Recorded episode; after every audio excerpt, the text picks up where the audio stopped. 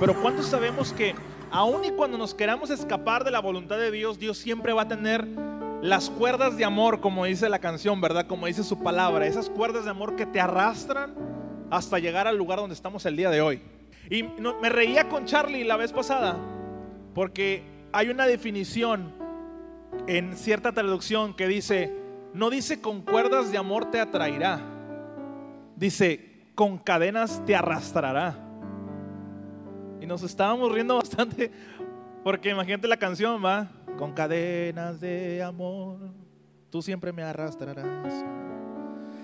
Y es algo muy curioso porque nos habla del, del, amor tan potente que tiene Dios para con nosotros. ¿Me dice amén? Digan conmigo, el tema del día de hoy es el don nadie, diga conmigo.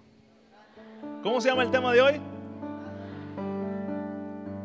Katy sabe lo que estoy hablando. Hace un tiempo me vino esta predicación, me vino este mensaje.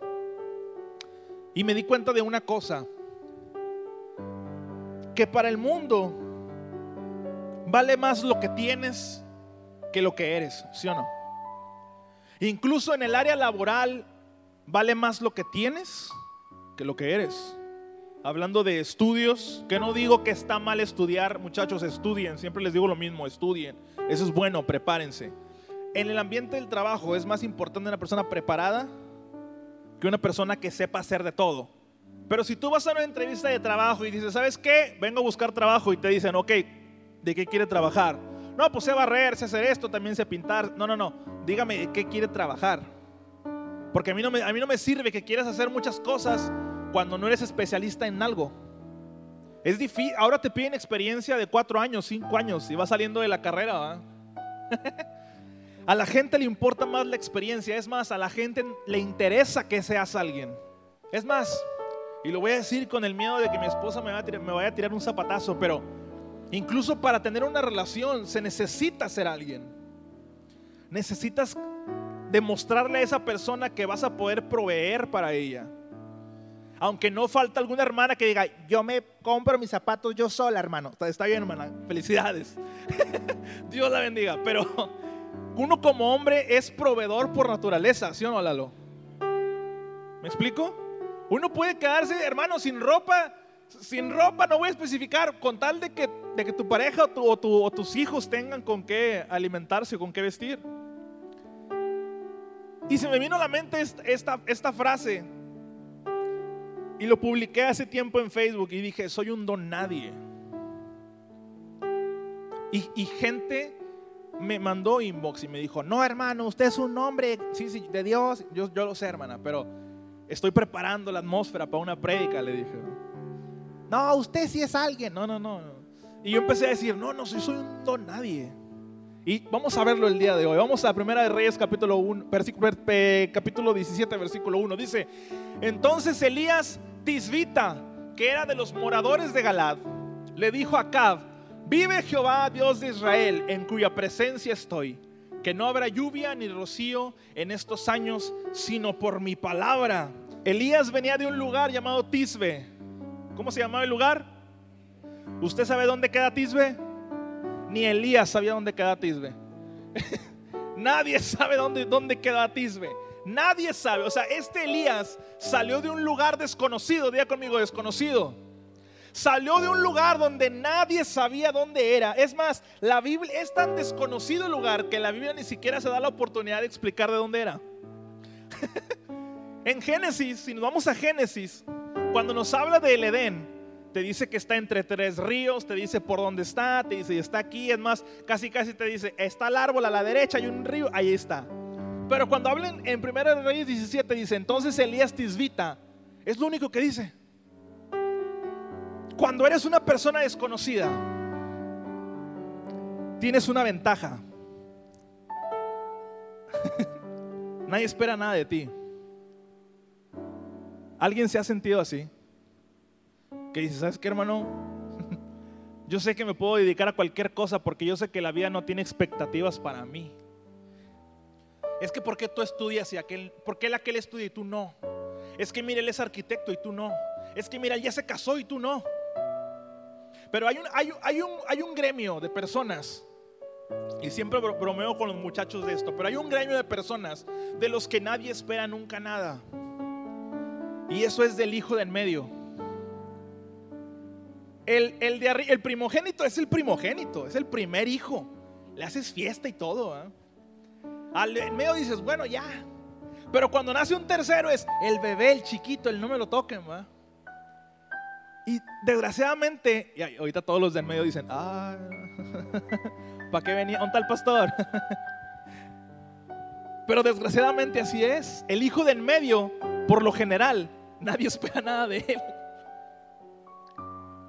Pero hoy, hoy vamos a redimir a los hijos del medio. ¿Me dicen amén? Ahí están todos los hijos del medio, mira. Cuando eres desconocido, nadie espera nada de ti y es más fácil cometer errores. El hijo del medio, por lo general, siempre es ese hijo que puede hacer lo que él quiera y nadie le va a decir nada.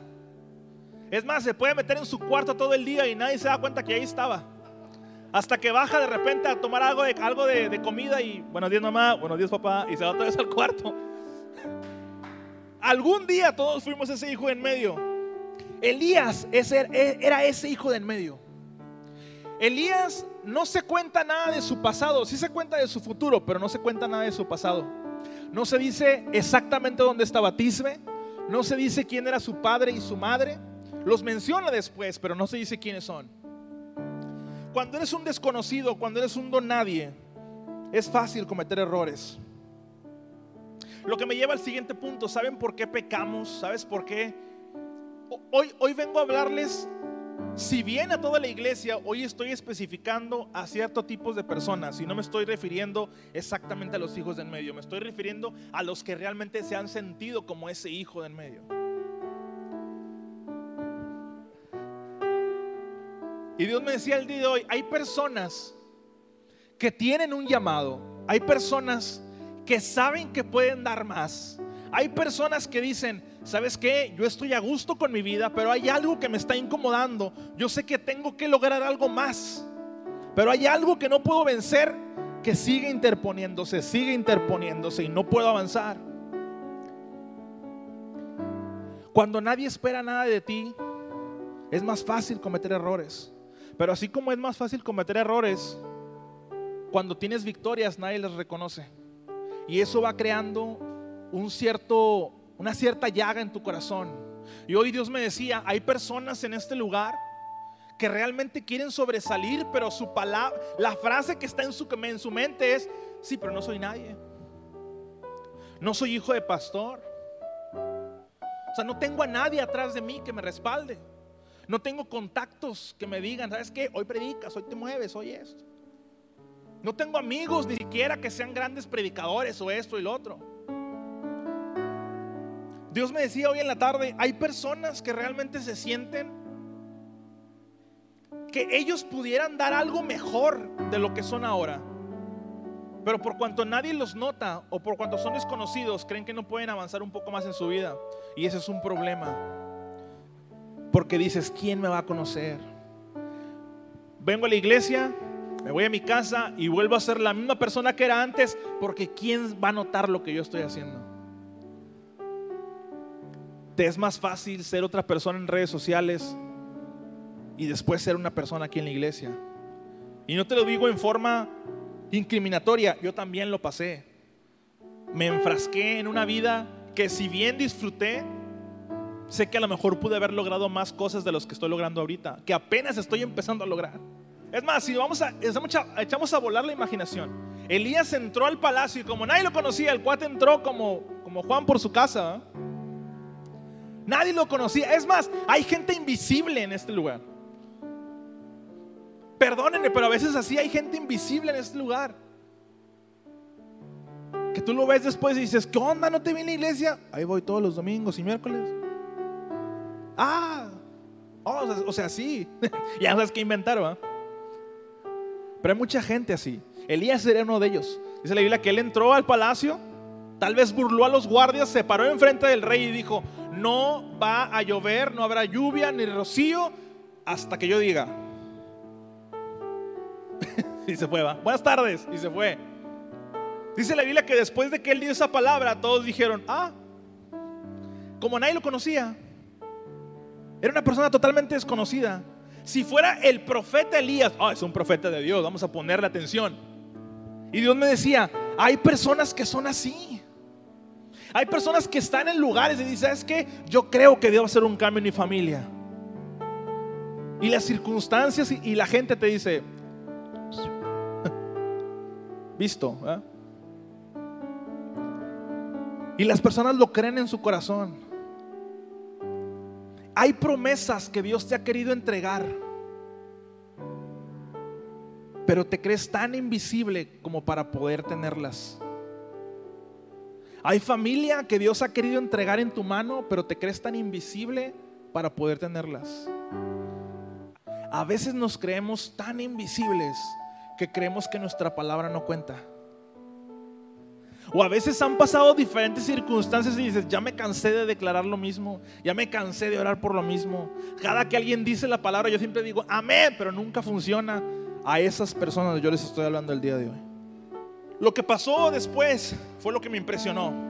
La palabra de una persona que nadie, que todos habían ignorado, la palabra y la profecía de una persona que nadie vio entrar al palacio, de repente se dieron, cuenta que se fue cumpliendo. Ahorita que mi tío hablaba sobre, las, sobre los sembradíos, los sembradíos empezaron a marchitarse porque ya no había agua.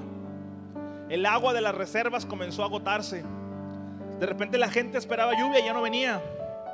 Había un sol perpetuo arriba de Israel y jamás cayó una gota. Y fue ahí cuando la gente empezó a creer en la palabra de este hombre.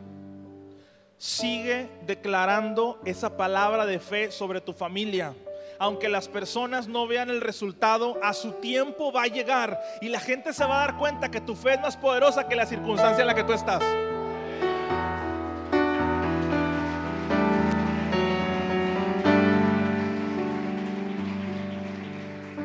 Todos tenemos circunstancias que no hemos podido arreglar, todos, desde los que estamos aquí en alabanza a los que estamos allá en multimedia, todos.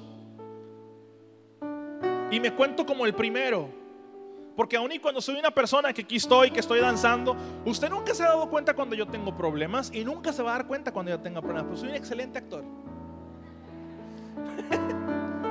Jamás se va a dar cuenta.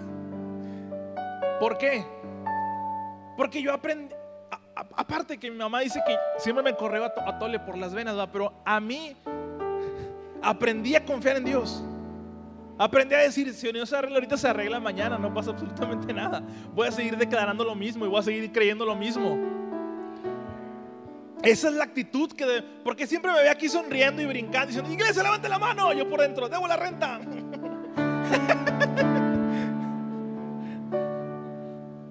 a su tiempo va a llegar. Lo que has estado soñando y declarando en fe a su tiempo va a llegar. Ay, qué padre Pereca. La cosa estaba así. El desconocido entra. La persona que nadie sabía de dónde era entra. La persona que no tenía un cargo, ni un título, ni, un importante diploma o estudios entra. Y dice, ¿sabes qué? No va a haber lluvia hasta que yo diga.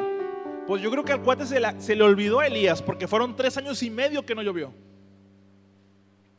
Y en esos tres años y medio, del versículo 2 al versículo 9, nos comenta, nos narra la Biblia de cómo Dios mantuvo a Elías.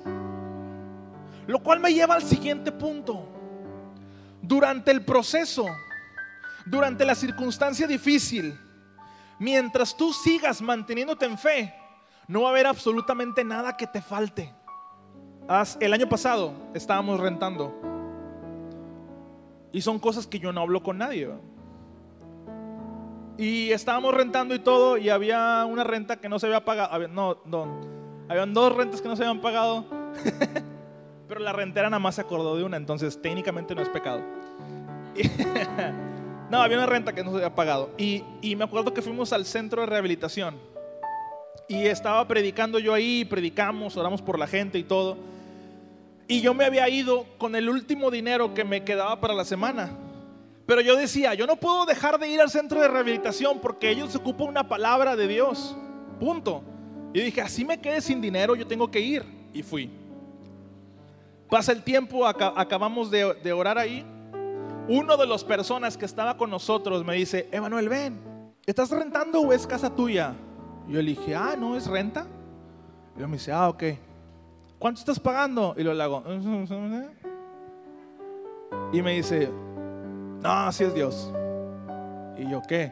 Saca un sobre y me dice, esto fue una venta que yo tuve el día de hoy. Yo no me la quería gastar porque yo sentí que Dios me dijo, tienes que darla a una persona. Y si cuando llegué aquí yo estaba luchando en mi corazón para darla o no darla, pero mira, aquí está. Y cuando, cuando veo el sobre, lo abrí porque me dijo, chécalo. Y cuando lo abrí, era la, la, exacta la cantidad que yo ocupaba para poder pagar la renta. Entonces yo me quedo en shock y él me dice, entonces si es Dios, aquí está el dinero, este dinero era para ti, se lo iba a dar a otra persona, pero Dios me dijo, no, dáselo a otra persona. Y cuando te vi, yo dije, es él, aquí está el dinero y aquí está para que te compres mandado. Y, y, Dios me sorprendió ese día. De ahí en adelante yo digo, no vuelvo a preocuparme por algo. Primero están las cosas de Dios y después Dios se encargará de todo lo demás.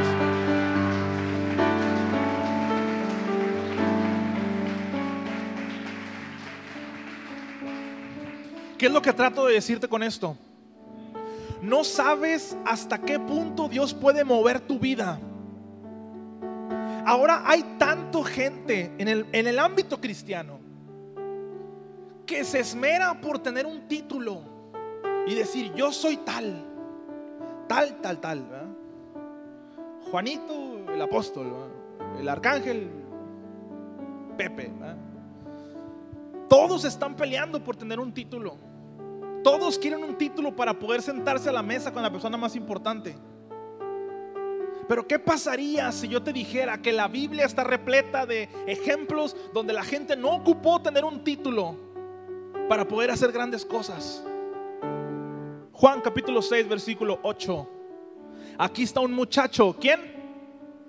¿Quién? Que tiene cinco panes de cebada y dos pececillos. Mas, ¿qué es esto para tantos? Versículo 10. Entonces Jesús dijo, haced recostar a la gente y había mucha hierba en aquel lugar y se recostaron como número de cinco mil varones. Versículo 11. Entonces tomó Jesús aquellos panes y dando, habiendo dado gracias los repartió entre los discípulos y los discípulos entre los que estaban recostados, asimismo los peces cuanto querían. Versículo 12. Y cuando se hubieron saciado, dijo a sus discípulos, recoger los pedazos que sobraron para que no se pierda nada. Aquí vemos el primer ejemplo. Aquí está quién? La Biblia no se molesta en decir el nombre del chico que estaba ahí. Yo no sé ustedes, pero yo soy de las personas que dice, si la Biblia lo puso así, es por algo. ¿no? es como que fue un error de imprenta o alguien se lo olvidó. No, no, no. Si, la si está escrito en la Biblia así, es por algo. Aquí está un muchacho, dice Andrés, que tiene cinco panes de cebada y dos pececillos. Y dice la frase liquidatoria, pero ¿qué es esto para tantos? Dios me decía, hay mucha gente que ha sido altamente subestimada. Hay mucha gente que, que la gente misma le ha dicho, pues sí, pues está este cuate, pero ¿qué, Dios va a hacer con este cuate? Ha sido gente que ha dicho, ah, ¿qué puede salir bueno de este hombre? Si supieras qué clase de mujer está sentada contigo, no, ni te juntarías con ellos. A lo largo de 15 años he escuchado comentarios como esos. Oye, este cuate es más de que sí predica. No, hombre, este cuate es puro choro. Si supieras, si supieras cómo es él, ni te juntarías con él.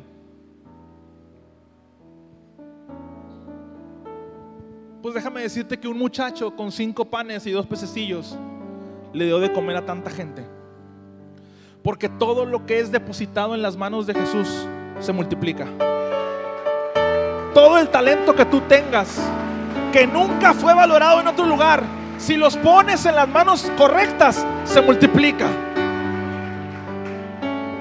Y se los digo, jamás habíamos tenido tanto fruto mi esposa y yo cuando decidimos entregarle el corazón en las manos correctas del maestro. Hay mucha gente aquí que ha sido desvalorada. Cantas, pues no parece. Predicas, mm, pues no parece. Ay, ¿tú qué quieres servir si eres así, así, así, así, así? Pon tu talento en las manos del Señor y Él se encargará de multiplicarlos. Así sea uno, dos, tres, Él se encargará de hacerlo miles para que puedas bendecir a otras personas. ¿Cuál es el patrón aquí? Jesús va con sus discípulos y les dice, deben de comer. Ustedes son mis discípulos. En otras palabras, Él les dijo, yo ya les enseñé cómo orar, hagan que la comida rinda. Y ellos, no, no hay, no hay, no hay. Ustedes son mis discípulos. Y Andrés, porque así somos, buenos para repartir la culpa. Andrés dijo, eh, aquí hay un chavillo. Si fuera regio, aquí hay un chavillo con, cinco panes y dos pececillos, pero eh, Y Jesús dice, dámelos. Jesús volteó a los que eran capaces de hacerlo. Pero los que eran capaces de hacerlo subestimaron al que tenía poco. Yo veo tanta gente que ha sido lastimada en su corazón. Porque fuiste juzgado por personas que según tenían mucho y tú poco. Pero la diferencia entre tú y ellos es esta, que ellos confían más en su capacidad humana. Pero los don nadie confiamos más en la capacidad que Dios tiene para con nosotros. Los que jamás confiaron en nosotros, confiamos más en que Él puede multiplicar lo que no es. Jamás, lo que me lleva al siguiente punto, jamás te amoldes a lo que otra gente piensa que, que funciona. Dios te va a usar en tu única y especial manera. Y lo voy a decir, a mí me decían, tú eres un payaso. Tú eres un bufón, te gusta hacer reír a la gente. Tú nada más eres Y sí.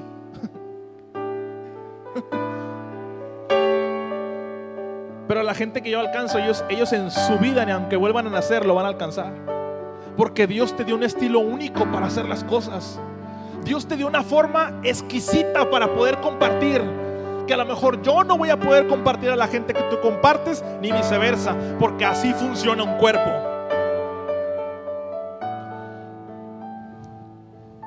Y les voy a decir la verdad, hay gente que yo sé que no les gusta cómo comparto. Aquí no, aquí todos me aman, ¿va que sí? hay gente que no les gusta cómo comparto. Pero no tiene que gustarte como yo comparto. Tienes que hacerlo en tu manera. Tienes que hacerlo en tu forma única. Vas a alcanzar y vas a alimentar a millones de personas con tu forma de predicar. Con tu forma de servir, con tu forma de entregarte a Dios. Yo podré predicar muy padre, pero yo sé que me falta el área del servicio.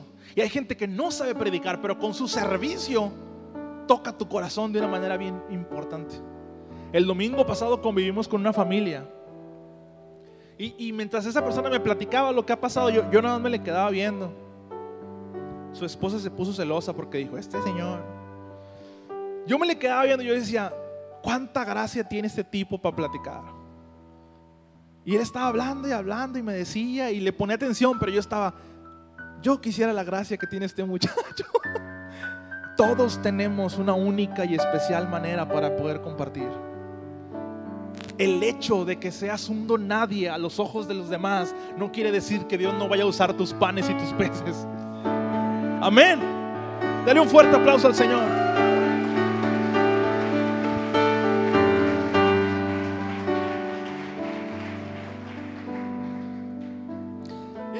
falta a nosotros? Creer fervientemente en que Dios lo va a hacer. Cree fervientemente en lo que estás buscando, Dios lo va a hacer que lo encuentres. Cree fervientemente que ese hijo que está en tu casa, que esa madre o padre que está en tu casa y no conoce a Cristo, los van a conocer. Cree fervientemente. ¿Saben qué significa fervientemente? Creer con una pasión desenfrenada hay algo que la vida no te va a poder quitar si lo depositas en las manos del maestro. Y eso es tu pasión. Eso es la fe. La fe apasionada con que sucedan las cosas. Yo quería apasionadamente una hija. Y Dios lo sabe. Y quería una hija. Y, que, y no, por una u otra razón no habíamos podido, no habíamos podido. Hasta que dije, Señor, te entrego mi talento, te entrego lo que yo sé hacer. Yo creo fervientemente todo lo que tú quieras. Y ahí anda la gamoría poniendo gorro. Y ahí viene otro. Vamos a una ofrenda especial. O sea, sí, pero no. Cuando te sientas descalificado para servir a Dios, recuerda que Dios eligió a 12 personas que no tenían buena reputación, sin estudios, faltas de fe, que no encajaban y cambiaron el mundo. Cuando estés en tu casa solo, que ya no, se acabó la alabanza, que se acabó la iglesia, que hermano, Dios le bendiga, y te vas a tu casa y llegas a tu casa y estás solo y piensas, pero no sé cómo lo va a lograr, pero no sé qué va a ser de mí. Pero este cuate nunca va a cambiar, esta mujer nunca va a cambiar, este hijo nunca va a cambiar, jamás me van a ascender de trabajo, jamás voy a, voy a emprender nada en la vida. Recuerda que Jesús eligió a 12 personas que no tenían estudios, que no eran nadie, que eran un don nadie y cambiaron el mundo. Dios eligió a 12 personas que sabía exactamente que iban a fallar. ¿Qué no va a hacer contigo y conmigo? Imagínate qué cosas va a hacer contigo y conmigo. Si hablamos de desconocidos y si hablamos de donadies, Dios de donde no es, Él hace algo para que sea. Dios hasta de las mismas piedras, dice la Biblia, si ustedes no cantan, yo hago que las piedras canten. Porque Dios es un especialista en convertir lo que no es en algo que es. Dios, a mí no me venga a decir que no se puede. A mí no me venga a decir que tus talentos son pocos. A mí no me vengas a decir que por tu falta de estudios Dios no puede hacer algo contigo. A mí no me vengas a decir que si no tienes un tío o un primo pastor no vas a hacer nada. Dios ama a los desconocidos. Dios con un desconocido paró el cielo y la lluvia tres años y seis meses. Dios con doce desconocidos pudo lograr y cambiar el mundo. ¿qué no va a hacer contigo y conmigo? ¿Cuántos están dispuestos a decirle, Señor, yo quiero que cambies el mundo conmigo? Necesitas vencer esa mentalidad. ¿Sabes cuándo es la única? Y con esto voy a terminar. ¿Sabes con cuál es el único escenario en el que tú puedes decir, soy un desconocido, soy un don nadie? El día que alguien venga y te rete, el día que estés en tu cuarto solo y que Satanás venga y te diga, tú no lo vas a lograr. ¿Quién te has creído tú para ir a predicarle a tu familia? ¿Quién te has creído tú para ir a predicar a tus amigos? ¿Quién te has creído tú para poder orar por alguien para que sane? En ese escenario es la única escenario posible en el que tú puedes decir, no, no soy nadie. Pero el que está conmigo es más fuerte que tú. No, no soy nadie. Pero lo que está en mí, Dios lo va a multiplicar. No, no soy nadie. Pero lo que Dios va a hacer conmigo va a romper barreras. Necesitamos gente así. Segunda de Corintios 12:6. Sin embargo, si, si quisiera gloriarme, no sería insensato, porque diría la verdad. Pero lo dejo para que nadie piense de mí más de lo que en mí ve u oye. Pablo, el apóstol Pablo, oye escucha, el apóstol Pablo, el que escribió la mayoría de las cartas, el que, el que le dijo a los doce apóstoles, háganse un lado que ahí voy, el que perseguía cristianos, el que después más adelante dice, yo soy fariseo de fariseos, y soy israelita y soy romano y hablo tantos idiomas y hablo esto. Pablo dice, sin embargo, si yo quisiera gloriarme, no sería insensato porque diría la verdad. Dice, pero lo dejo. Hay un punto en tu vida en el que tú tienes que dejar todo lo que sabes. Pablo dijo, sin embargo, si yo me... Vamos a parafrasearlo en, en la versión Emanuel habla hoy. Dice, si quisiera sentirme orgulloso, no me equivocaría. Porque diría la verdad. o sea, Pablo dice, tengo de qué gloriarme. Y tengo esto y tengo lo otro. Y hice esto, hice el otro. Dice, pero no lo voy a hacer. Dice, lo dejo para que nadie piense de mí más de lo que ve en mí, ve u oye de mí. Pablo quiso decir, yo soy alguien, pero sin embargo, para que el nombre de Jesucristo sea exaltado, me hago un don nadie. hay un punto en el que nada va a servir. Hay un punto en el que tienes que desechar todo y decir, Señor, yo sé todo esto. Y si me quisiera gloriar de todo lo que he adquirido y todos los triunfos y todos los premios que me han dado, no sería insensato. Pero lo dejo. Para que la única cosa que la gente vea en mí sea Cristo reflejado y no lo que yo he hecho. En pocas palabras, Pablo dijo, yo soy alguien. Y más que todos. Pero me hago un don nadie porque reconocí que en los don nadie, donde no hay nada, Dios puede depositar algo. ¿Cuántos quieren decir en esta noche, Señor, yo dejo todo lo que tengo, yo me hago un don nadie, para que tú puedas depositar en mí algo?